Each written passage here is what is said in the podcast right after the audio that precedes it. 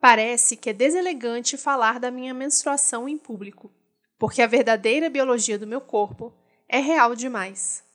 É legal vender o que uma mulher tem entre as pernas, mas não é tão legal mencionar suas entranhas. O uso recreativo deste corpo é considerado uma beleza, mas sua natureza é considerada feia. Esse poema é da autora Rupi Kaur. Vocês estão ouvindo Outras Mamas, com Bárbara Miranda. E esse é o episódio 137. Menstruação é assunto de todo mundo, com Mariana Bettioli.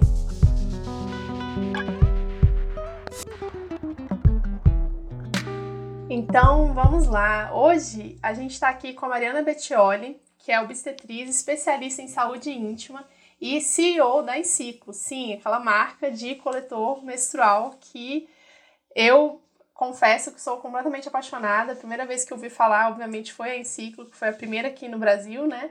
E foi o que eu usei durante muito, muito tempo, durante o meu período menstrual. Então, Mari, muito obrigada por aceitar o convite. Se apresenta um pouco mais, conta um pouco mais da sua história. Eu sou Mariana Bettioli, sou obstetriz, sou profissional de saúde e sou também fundadora da Enciclo, né, a primeira marca de produtos reutilizáveis para menstruação do Brasil. Então, apesar de parecerem coisas completamente diferentes, elas são totalmente interligadas. O meu negócio é cuidar da saúde das mulheres, né? Saúde íntima, feminina. Então, eu consigo fazer isso através da minha profissão como obstetriz e também como CEO na Enciclo, desenvolvendo produtos para menstruação. E... e como é que você chegou nesse, nesse local, né? De, de trabalhar com isso, assim? Você sempre trabalhou com, como obstetriz ou você antes tinha alguma outra profissão e acabou migrando para isso? Minha primeira formação foi em administração de empresas coisas. Então, é um caminho uh, um pouco mais uh, cheio de obstáculos até chegar onde eu tô agora. Mas na minha vida pessoal, muitas coisas aconteceram que me despertaram em mim essa vontade de cuidar das pessoas, de trabalhar oferecendo serviços, soluções, informações para ajudar as mulheres a se conhecerem melhor, a terem mais saúde, liberdade e tudo mais. Foi principalmente durante a gravidez e o parto do meu primeiro filho. É, me despertou muito essa vontade, sabe, de cuidar, de... É, eu percebi o quanto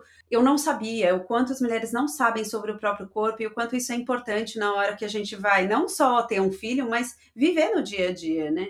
Então, isso me despertou para começar a olhar um pouco mais para a área da saúde, e aí me formei como obstetriz e, e montei em ciclo também. Legal, que bom. É, é bem interessante perguntar a trajetória das pessoas, né?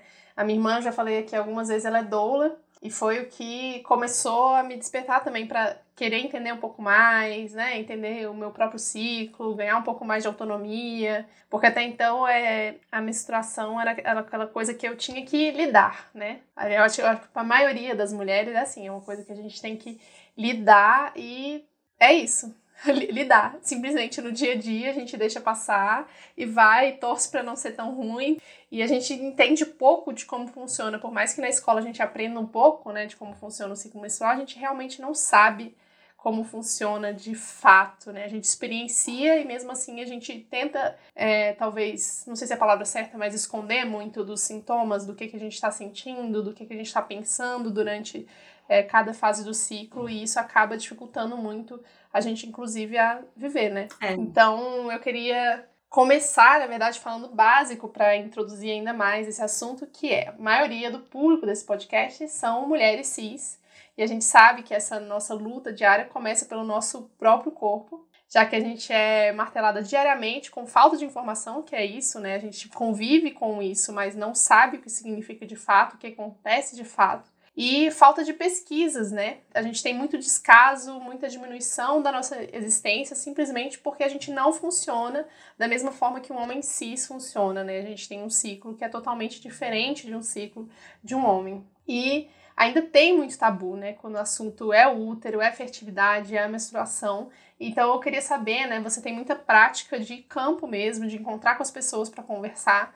Então conta pra gente o que, que você mais ouve e, ainda, e já ouviu nas suas experiências com educação em saúde, quais são as maiores fake news, vamos usar o termo do momento, com relação ao corpo com útero. Olha só, você falou da escola, né? Que a gente aprende sobre menstruação na escola. A gente aprende numa aula de ciências por 50 minutos lá na sétima série, depois ninguém nunca mais fala sobre isso. e a gente aprende normalmente de um professor que, que consegue explicar em linhas gerais mais ou menos a biologia do negócio e pronto. É muito pouco reduzir a menstruação, não só a menstruação, o ciclo menstrual, o funcionamento do corpo feminino em relação a essa parte reprodutiva a 50 minutos quando você tem 13 anos de idade é muito, muito pouco. Então as pessoas crescem, passam uma vida inteira sem ter sido expostas a, essa, a, a informações corretas. Isso não faz parte. Né? Deveria ter na escola um programa um pouco mais aprofundado para falar sobre várias outras questões, as questões emocionais, essa oscilação hormonal e também sobre a higiene, né? Higiene menstrual, desfazer alguns tabus. E aí, outra coisa que você disse que faz sentido que a gente precisa ligar, a questão dos estudos. Ok, estamos em 2022, muita coisa já se estudou sobre o corpo feminino, mas é muita coisa recente. E várias outras que não foram estudadas. Então a gente ficou fora, né, dos livros de anatomia por muitos anos. Descobriram agora, acho que semana passada ou retrasada, que o clitóris, ao invés de 8 mil terminações nervosas, tem 10 mil terminações nervosas. Então, pensa assim, no corpo inteiro né, do ser humano, que grandes descobertas foram feitas recentemente de, no termo mais básico dessa anatomia. Claro, porque o clitóris começou a ser estudado agora muito recente. Ele, ele simplesmente era uma parte do corpo que estava inexistente ali na, na medicina. Então, os estudos nunca, ah, nunca foram tão direcionados para essas questões uh, de útero, vagina, hormônio e menstruação. A gente está engatinhando ainda nessas descobertas uh, em, em, termos de, de, ciência. Ainda tem muita coisa para se descobrir. E quando a gente fala então do campo médico, a gente está engatinhando. E no, em termos de população de forma geral, aí piorou. Aí ninguém sabe nada ainda, porque se nem os cientistas sabem tudo, imagina a população de forma geral, sendo que tem ainda uma coisa que, adicionando a isso, deixa tudo um pouco mais desafiador, é o fato de ser um tabu muito grande, tá ligado à sexualidade, tá ligado a muitas questões de gênero. Então tem, eu falo que na obstetrícia, se você for parar para pensar, conhecendo um pouco né, de todas as áreas da medicina, é a área que menos se pratica baseado em estudos, é, em evidências científicas. É uma área da medicina que ela, ela vem carregada de muito tabu e de muito, muitas crenças que vão só vão sendo passadas de um para o outro. Então é aquele professor que passou para o outro, que vai para o outro, que vai para outro aluno, que vai para o médico, não sei o quê. Na clínica funciona assim e pronto, ninguém questiona muito e acaba se tomando decisões sobre o corpo baseado mais no achismo, na história, na cultura do que de verdade na ciência. Isso até hoje, hoje em dia ainda é assim. Porque, na minha visão, está muito ligada a essa questão da sexualidade e do poder da mulher dentro da sociedade, né? O espaço que ela ocupa. Então, como é que a gente, olhando para trás, faz essa ligação? Lá atrás, a gente não ocupava nenhum espaço, né? Então, como é que é, é, ainda também é muito recente a participação das mulheres dentro do, da sociedade, é uma coisa que também ainda não está finalizada. Então, justamente por isso tem essa grande diferença entre pessoas que menstruam e pessoas que não menstruam. Ainda se a gente for falar né, do, do universo da, das pessoas transgêneros, então aí piora. Aí Aí a gente não tá nem gatinhando ainda, é embrionário o negócio. Sim, é, é interessante, né? Não, não invalidando as culturas populares, que tem muitas coisas que realmente são, são verdade, que acontecem, mas eu acho que dentro da história da humanidade, como eu falei no último episódio que a gente falou sobre câncer de mama, né? O corpo, os estudos do corpo feminino são tão recentes que muita coisa a gente ainda tem que descobrir para conseguir entender o que, que acontece de fato com o nosso corpo, né? E aí eu falei também no último episódio sobre a minha endometriose, que eu fui diagnosticada tem um ano e eu ainda tenho ainda outra, uma condição crônica também no útero. Aí vem a questão de tipo, o que, que é normal, o que, que não é normal dentro de um ciclo, né? Porque desde quando a gente é adolescente, desde a nossa aula de biologia ali com 13 anos, e na época eu mesmo nem menstruava, então já era uma coisa fora da minha realidade, porque eu só via as amigas contando e não tinha a minha própria experiência, mas a gente está acostumado a ouvir que é isso, dói e a gente vai ficar mal e a gente vai ter dor de cabeça, e a gente vai ter cólica e é, vai baixar a pressão e a gente tem que conviver com isso, né? Mas tem muita coisa que não é, não deveria ser normalizada e não é normal durante um ciclo, né? Fala um pouco mais sobre isso. Olha só, essa sua história é a prova viva de que tem muita, muita coisa para ser falada, porque até o próprio diagnóstico de uma endometriose, ele é muito prejudicado porque a gente aprende que é normal sofrer, que ah, muito, né? Sinto muito, nasceu mulher, paciência, vai sofrer pro resto da vida. Não é para ser assim. Não é para ser assim. Então a gente não pode aceitar os desconfortos que as mulheres passam assim como uma coisa natural. Não é porque nós menstruamos que nós temos que sentir dores horríveis, que nós temos que deixar de fazer as coisas que nós gostamos de fazer, que temos que ficar com vergonha de, algum processo do nosso corpo. Nós historicamente, né, somos muito acomodadas. Tivemos que nos acomodar e ficar aceitando que ah, a vida é assim, a vida é assim. Não, não é assim mesmo. E as pessoas só vão conseguir perceber que tem algo é, de errado, alguma coisa importante acontecendo no corpo delas, se elas puderem comparar o que é normal o que não é, como você falou. Como é que a gente vai saber quanto de cólica é normal, quanto de cólica não é normal? A cólica é um sintoma super importante. Então, não é assim, ah, tenho cólica, ah, fico sem fazer nada porque não consigo sair da cama de tanta dor. Isso não é normal, não é normal. Então, falar sobre menstruação, falar sobre saúde íntima é também dar para as pessoas a informação que elas precisam para saber o que é normal, o que não é e saber quando procurar ajuda. Além de ter a questão do empoderamento, né? Você precisa conseguir perceber que tá errado, não, não é ok deixar de fazer um monte de coisa durante 25% da sua vida. A gente menstrua por 40 anos, praticamente uma semana por mês. Isso dá quase 25% desses 40 anos que nós vamos menstruar.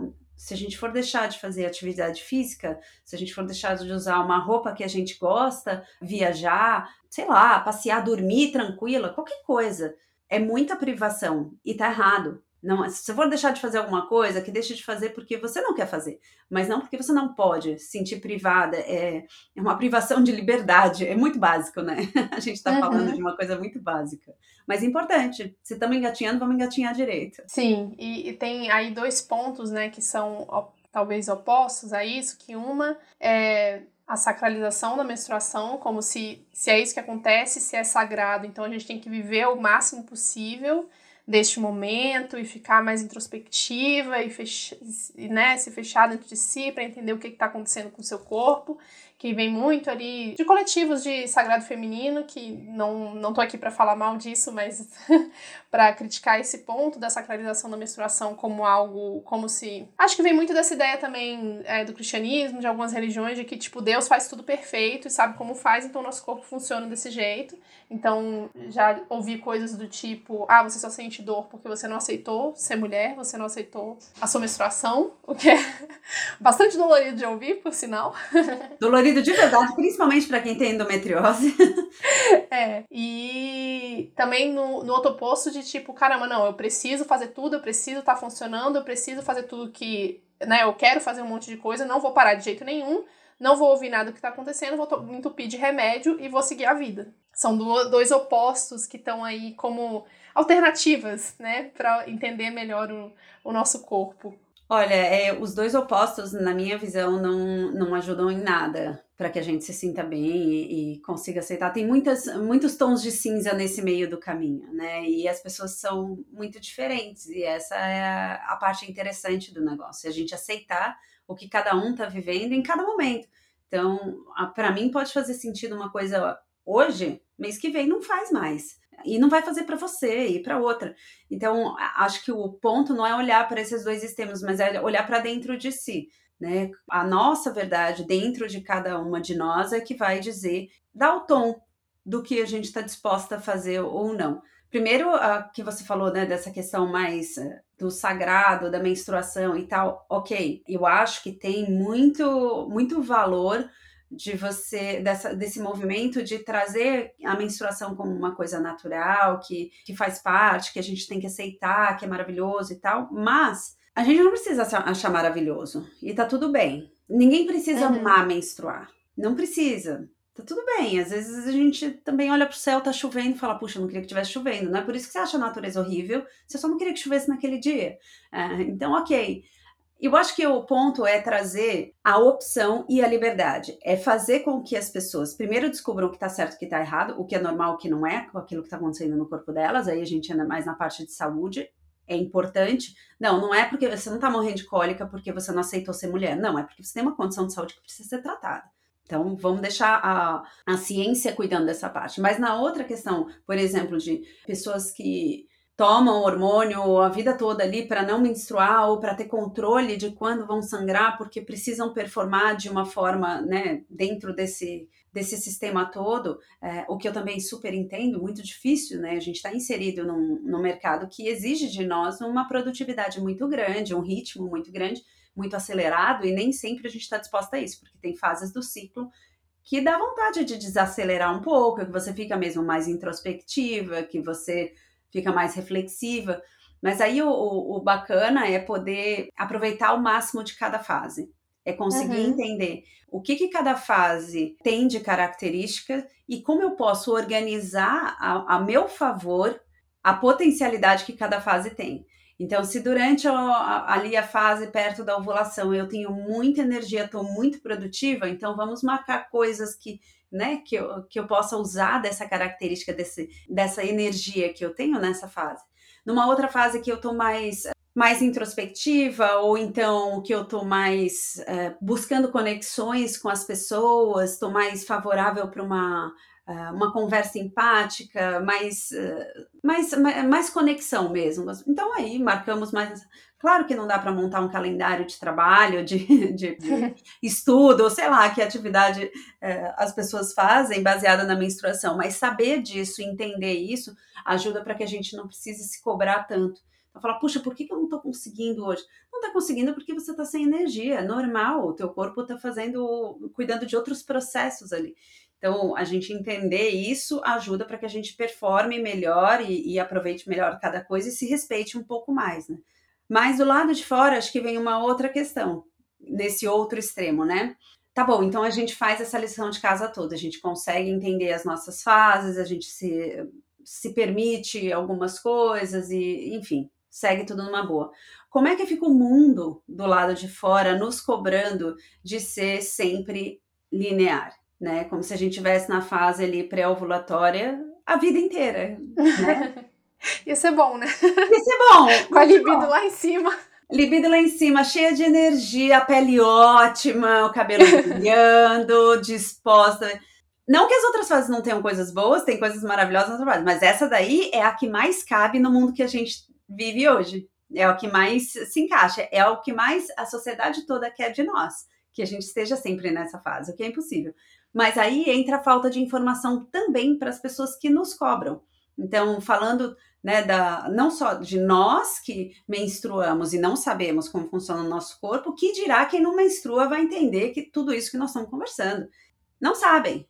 São pessoas que de verdade passaram aqueles mesmos 50 minutos só ouvindo o professor na sétima série. Isso é tudo que eles sabem sobre menstruação. Então, ao mesmo tempo que, que é ruim essa cobrança, é fácil de entender o porquê que ela acontece. É falta de informação. Então, para mim, tudo volta na questão da informação. Nós temos que falar sobre todos os aspectos da menstruação. E do que envolve a pessoa que tem a menstruação, né? Não é só a menstruação, tem uma pessoa ali que está menstruando, a gente tem que falar sobre ela e tudo que envolve a vida dela. Sim, inclusive, eu não sei se você viu, é um, tem um vídeo do Porta dos Fundos recente sobre isso, sobre uma mulher no, no ambiente de trabalho, ela vira pra, pra colega assim e fala, ai, acabei de ficar menstruada, tem como você me emprestar um, um absorvente, alguma coisa assim? Eu não sei se você viu, é bem recente. Não vi assim, ainda, não. Saiu, deve ter um mês, não sei, foi um pouco antes das eleições. E aí rola um todo, não, pelo amor de Deus, ninguém pode saber que você tá menstruado. Porque, tipo assim, ambiente de trabalho, maioria é homem, como é que o chefe, o que, que o chefe vai achar? Fala que você tá tendo um infarto, fala que você tá tendo qualquer coisa, mas não fala que você tá menstruado. É, eu vou ver até se eu coloco um trechinho aqui do vídeo.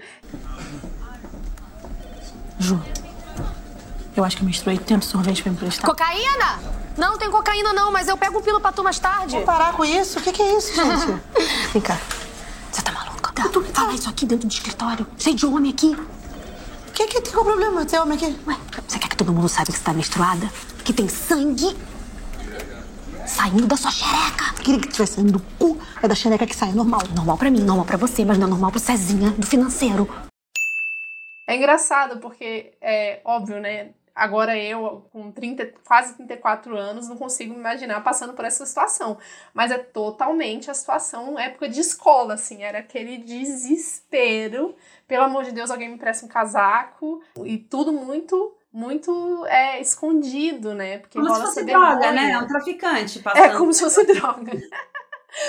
Traficante de absorvente, assim. Esse é um grande problema das pessoas que menstruam, que é sofrer com esse ritmo todo, né? De escola, de trabalho, de 40 horas semanais, com pouco tempo de, respiro pra, e espaço para cuidar do nosso corpo, para descansar quando precisa descansar, né? E aí você tem uma desigualdade de gênero que só aumenta, que vai ficar sempre esse, esse, essa distância, esse gap entre os gêneros, né? Principalmente no mercado de trabalho, mas também muito nas escolas, porque muita, muitas meninas têm que faltar aula durante o período menstrual porque não tem absorvente, porque tá tendo muita dor, não tem remédio, né? Já tem esse preconceito enorme com a menstruação que a gente não pode falar sobre ela. E ainda tem essa diferença de, de, de rendimento, né, que é comparativa com, com as pessoas que não menstruam com a expectativa dos empregadores, né? A nossa capacidade de trabalhar. Então, se a gente é uma mulher cis ou uma pessoa que menstrua, a gente já tá nesse lugar de tipo, ah, você não vai conseguir render o tanto quanto o fulano que tá aqui que não menstrua, né? E eu fico sempre me perguntando isso, assim, de mais uma vez, essa coisa da medicalização, né? O quanto que a gente está se medicalizando cada vez mais, tá trabalhando cada vez mais, e quanto talvez a gente não devesse, era tipo, todo mundo, vamos, vamos todo mundo desacelerar Vamos lutar pelas 30 horas de trabalho semanais. pra ver se a gente dá conta, sabe? Pra dar essa igualada. É, essa questão que você falou das escolas, né? E isso começa a estar na adolescência, mas tem várias outras situações. É uma questão de desigualdade de gênero. E aí eu não falo só a menstruação, a higiene menstrual porque as pessoas faltam na escola, como você falou, por falta de absorvente. Então, muita gente não tem absorvente ou não tem o, cuidado adequado né, na, na parte de saúde, ou as escolas que não tem banheiro, não tem papel higiênico, não tem condição para uma pessoa que está menstruando se cuidar naquele, naquele momento. Então, essa situação é gravíssima, é, né? Essa pobreza menstrual tem, tem muitas implicações para essas pessoas. E no outro âmbito também, de pessoas que têm condições de comprar absorvente, isso não significa que elas estejam no mesmo nível das pessoas que não menstruam. Muito pelo contrário, elas continuam, claro que em proporções infinitamente diferentes daquelas que não têm condição financeira para comprar. Mas assim, imagina, talvez você tenha até passado por isso, né? Na minha experiência, eu passei e sei de muitas pessoas que tinham essa questão, na escola principalmente, né? Porque tinha tinha e ainda tem aquele pânico. Meu Deus, será que alguém vai saber que eu tô menstruada, né? Aquela, aquele segredo que você precisa manter. Como é que uma menina fica ali, sentada na sala de aula, ouvindo lá o professor de matemática explicando a equação e ela pensando: botei esse absorvente às sete, são dez e meia, não chegou a hora do recreio, eu não consegui trocar ainda. Hoje é o dia que vem mais, será que vai vazar? Se eu levantar uhum. da cadeira e tiver manchado. O pensamento dela tá no que está acontecendo, no medo que ela tem de não, no absorvente não dar conta, ou de estar tá manchando a roupa, ou se ela trouxe outro, se ela tem outro para trocar, enquanto que a pessoa que não menstrua está sentada ali do lado dela, né, um menino ali que está assistindo a mesma aula de matemática, onde está a cabeça dele?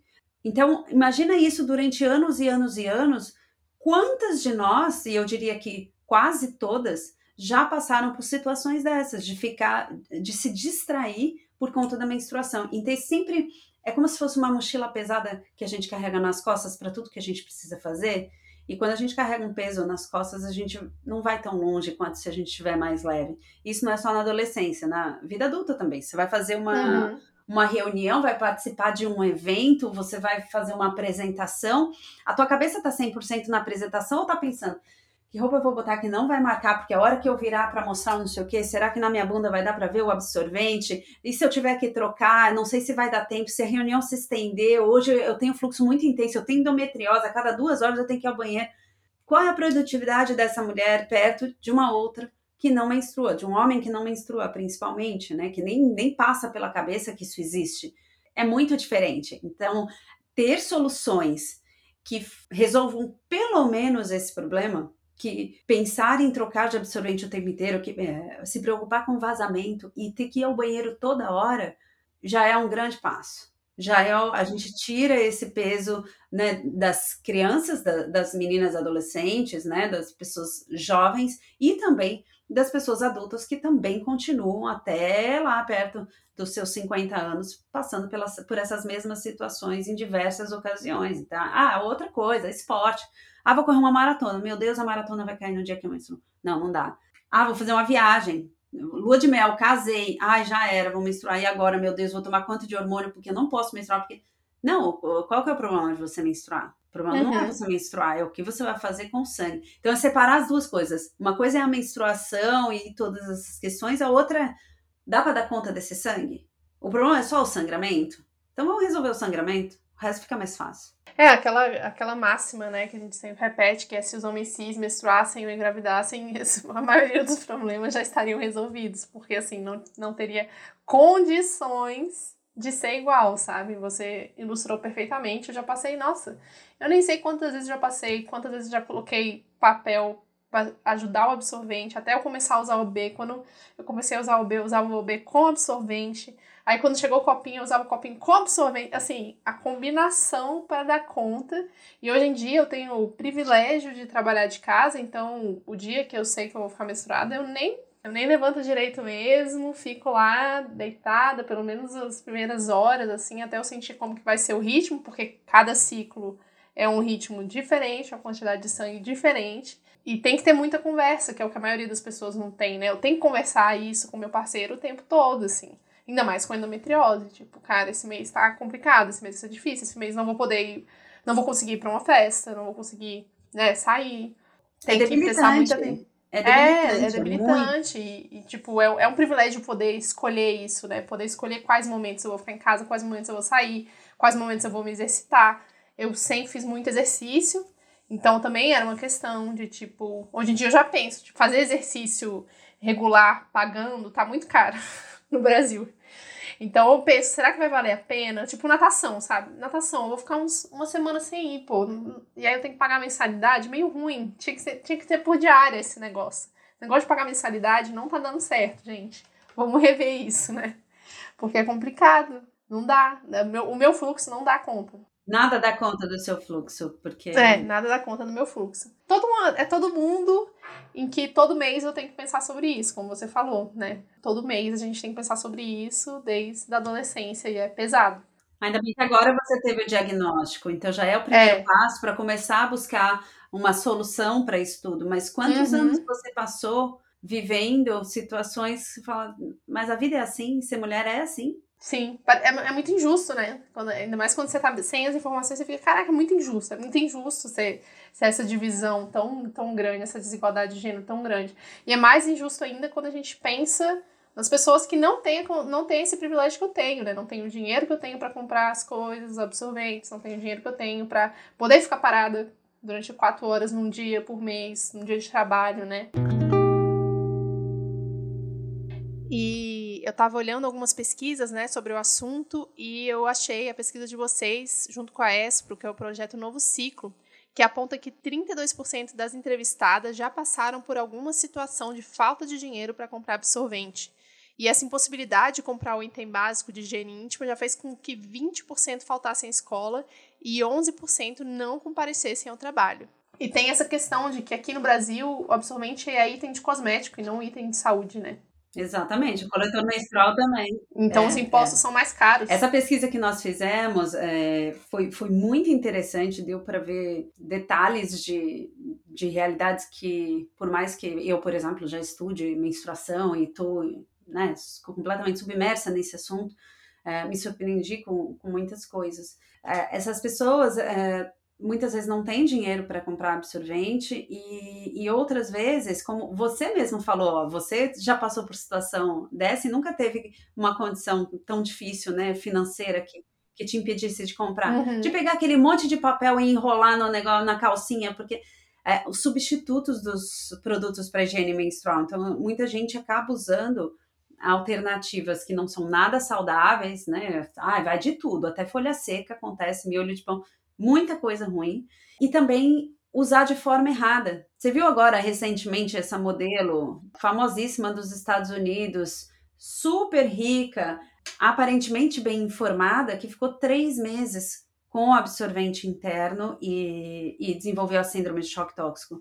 Em questão de saúde, olhando para essas pessoas que por causa do dinheiro ou por falta de informação, tem as duas realidades, acabam usando os produtos para higiene menstrual de forma errada. Então, ficar muito tempo, ficam muito mais tempo com o absorvente, ou porque não sabem, ou porque não tem dinheiro para comprar outro. Seja interno ou externo, eles têm um tempo certo para ser trocado, não pode ficar mais tempo, tem consequências disso. Mas como é que as pessoas vão saber? Elas não sabem. Alguém um dia falou lá naquela aula de ciências o que acontece com o sangue ali no absorvente quando a gente fica mais tempo e as bactérias e os fungos, o processo todo de decomposição e, e, que abafa a vulva e deixa a vagina também muito mais quente. Ninguém falou nada disso.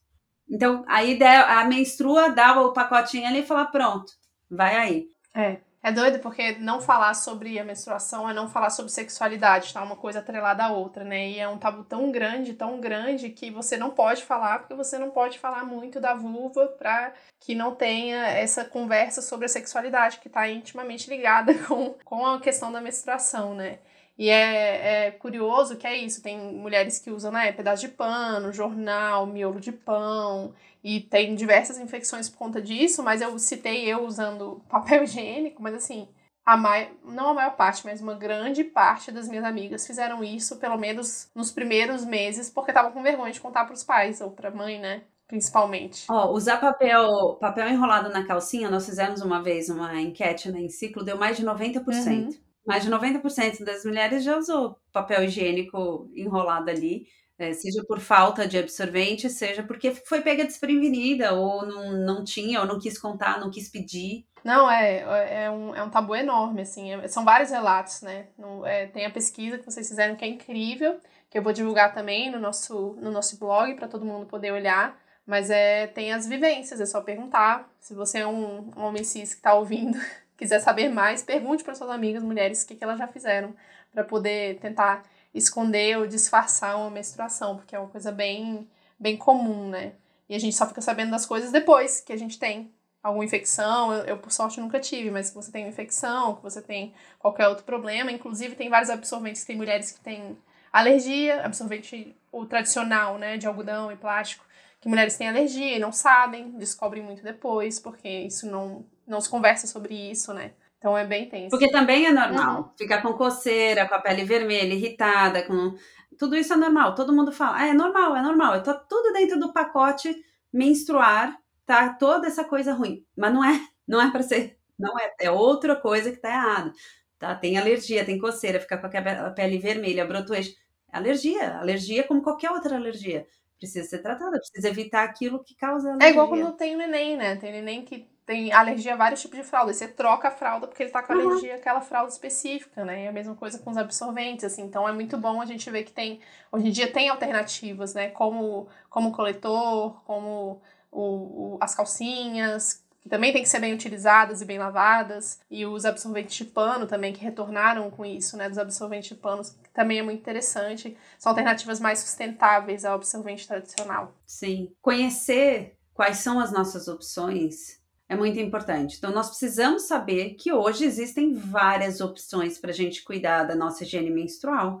Você sabendo os pontos positivos e negativos de cada uma entendendo as características de cada produto, a, a forma correta de usar cada um deles, aí você consegue fazer uma, uma escolha consciente, né? Ninguém é obrigado a usar nada, você só precisa saber tudo que existe quais são os, os benefícios e as desvantagens de cada método.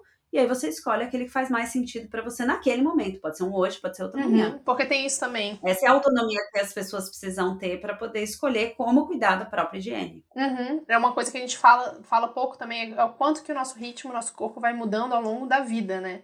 Uma mulher de 25 anos não menstrua não, igual uma mulher de 30 anos, de 35 anos. E ainda tem as outras questões relacionadas ao útero, né? E, mais uma vez, a gente precisa falar muito, tudo isso que a gente está falando, essa desigualdade, a gente fala primeiro de desigualdade de gênero, mas vem junto à desigualdade social, que está atrelada à desigualdade de gênero, que é a questão da pobreza menstrual, né? Se a gente está num país né, que tem mais de um milhão de mulheres sem banheiro em casa, sem água tratada e milhões de pessoas que vivem em locais que não têm coleta de esgoto, como que a gente dá vazão para esse problema, para essa falta de absorventes ou para os absorventes que estão lá e não tem para onde ir, né? Não tem para onde você jogar fora. Primeiro a gente precisa saber que existe, né? Depois que a gente vê, não dá para desver. Então, Uhum. precisa ver. A gente precisa falar sobre isso. Todas as pessoas precisam saber que isso existe.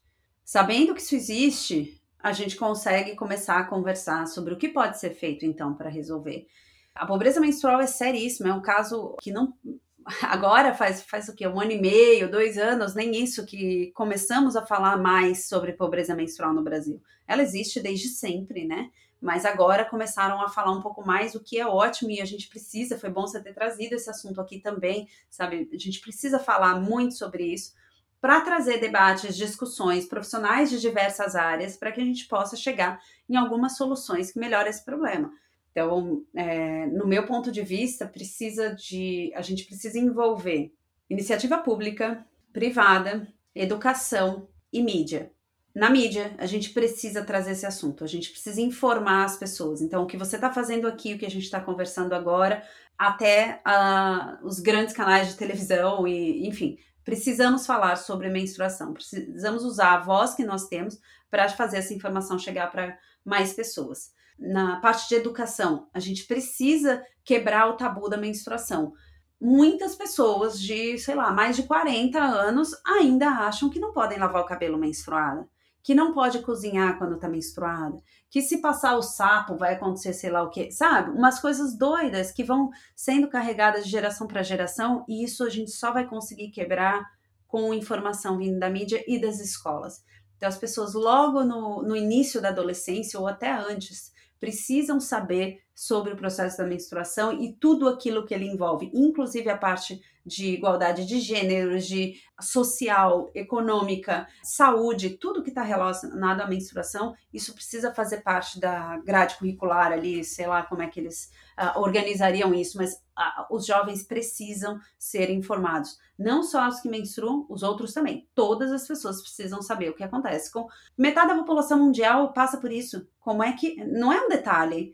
Não é um negócio que só 10% do pessoal lá na Indonésia. Não, a gente está falando o mundo inteiro, metade passa por isso. Então, precisa ser falado.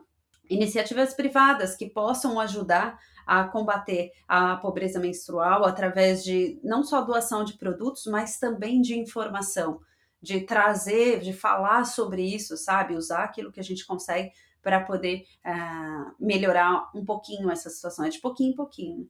E iniciativas públicas, que eu, falei por último, mas seria o mais importante, porque é uma questão de saúde pública, é, um, é uma necessidade básica das pessoas que menstruam, é conter esse sangue, ter uma boa higiene íntima para poder viver. É, é, muito, muito, muito básico. Então, é dever do Estado prover esse tipo de cuidado para as pessoas. Por exemplo, eu não quero dizer que sexo é opcional é, e, e, menstruação é obrigatório. É, não que eu acho que as pessoas não devam transar, não está longe disso, mas entende que no, no SUS é distribuído preservativo de graça já há muitos anos para as pessoas.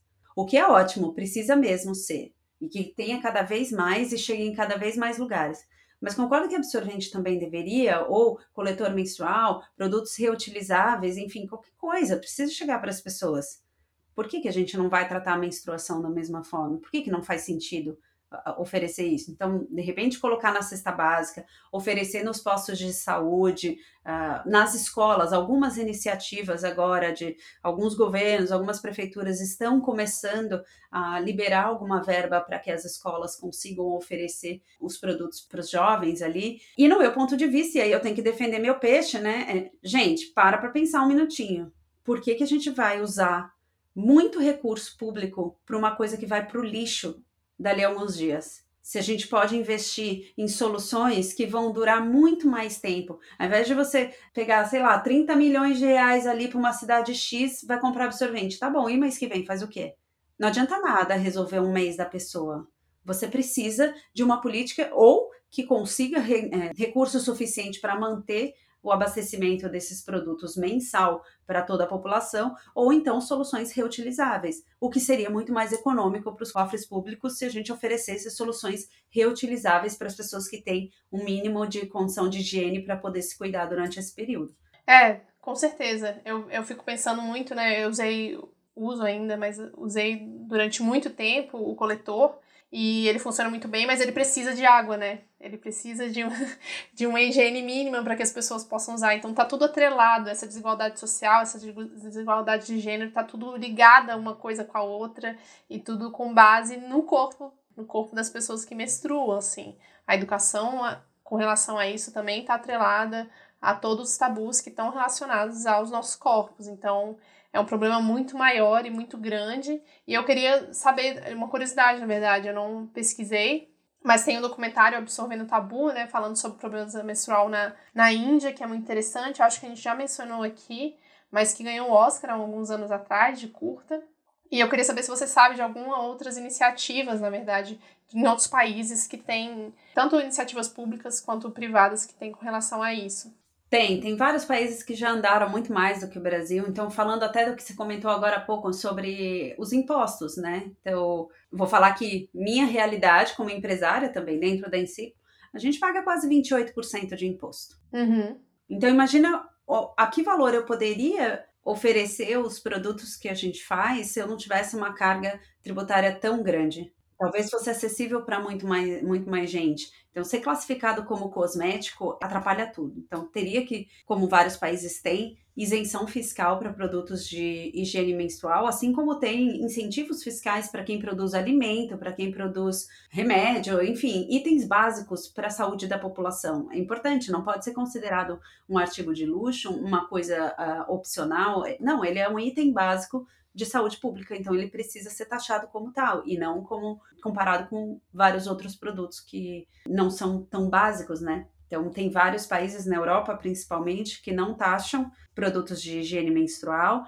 Tem políticas públicas para distribuição de produtos para a população que precisa é que nesses outros países é, não tem essa questão da água, por exemplo, uhum. que você uhum. falou, sabe? Porque a água é mais básica ainda. Então, Sim. assim, você querer dar, dar, dar um coletor menstrual para uma pessoa que não tem puxa, ela precisa da água, né? Claro que ela também precisa do, do no produto de higiene menstrual, que nesse caso, quem não tem água, não dá para usar o coletor, porque tem que lavar o coletor. Mas tem outras soluções, enfim, te, nesses lugares não tem essa questão, então muitos países já têm distribuição de produtos para menstruação, tanto descartáveis quanto reutilizáveis, além de ter, serem muito mais acessíveis para a população, porque o preço acaba caindo bastante, já que não tem imposto sobre eles. Legal, Mari, muito obrigada. Eu queria saber se você quer dar um último recado aqui para o nosso público. A vida não precisa ser assim, gente. A gente precisa, a gente precisa olhar para aquilo que está incomodando e não se contentar com aquilo que está ruim. Menstruar não é para doer. Menstruar não é para parar o nosso dia. Existem várias soluções e a gente precisa olhar para isso porque a gente merece mais. É, ficar só aceitando, aceitando, aceitando. Não, até quando? Isso muda tudo. Isso muda tudo. Quando a gente consegue observar e, e se dar o próprio valor, né? Entender que, não, o nosso sentimento sim importa. O nosso conforto é importante, a nossa saúde é importante, a nossa liberdade é importante. E você começa a fazer as coisas por você, para você. Então, buscar ajuda no caso de um problema de saúde, trocar o produto de higiene menstrual que você usa por um que possa te dar mais liberdade para poder fazer tudo aquilo que você precisa, é super importante. Então, a vida não precisa ser assim, existe solução para quase tudo já, então não, não se deixe em último lugar dessa fila. Se coloque em primeiro lugar, você merece mais. Muito obrigada, Mari. Adorei receber você aqui.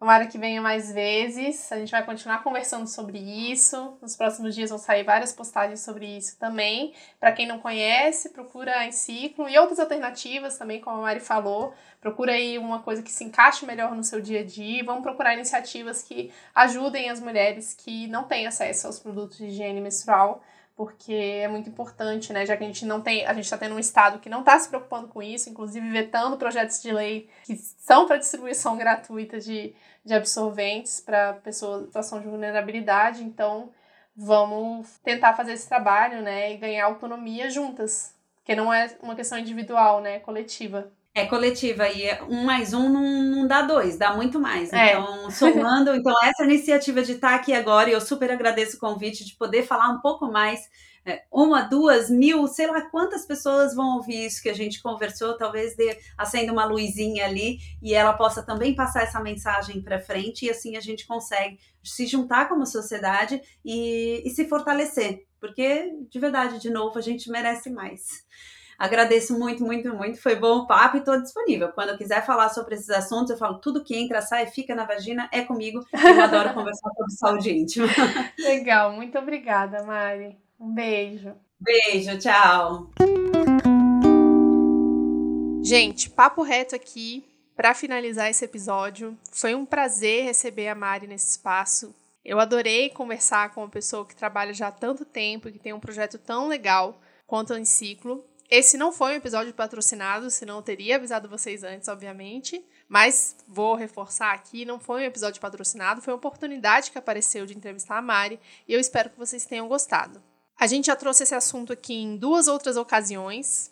No episódio 20, sobre ginecologia natural com a Bia Sabor, e no episódio 48, sobre menstruação e saúde. Então, vou sempre lembrar vocês de verem os episódios que a gente já falou sobre esse assunto, até para vocês verem o quanto que a gente já mudou com relação a isso. E vocês, eu espero que vocês também caminhem nesse, é, trilhem esse caminho junto com a gente.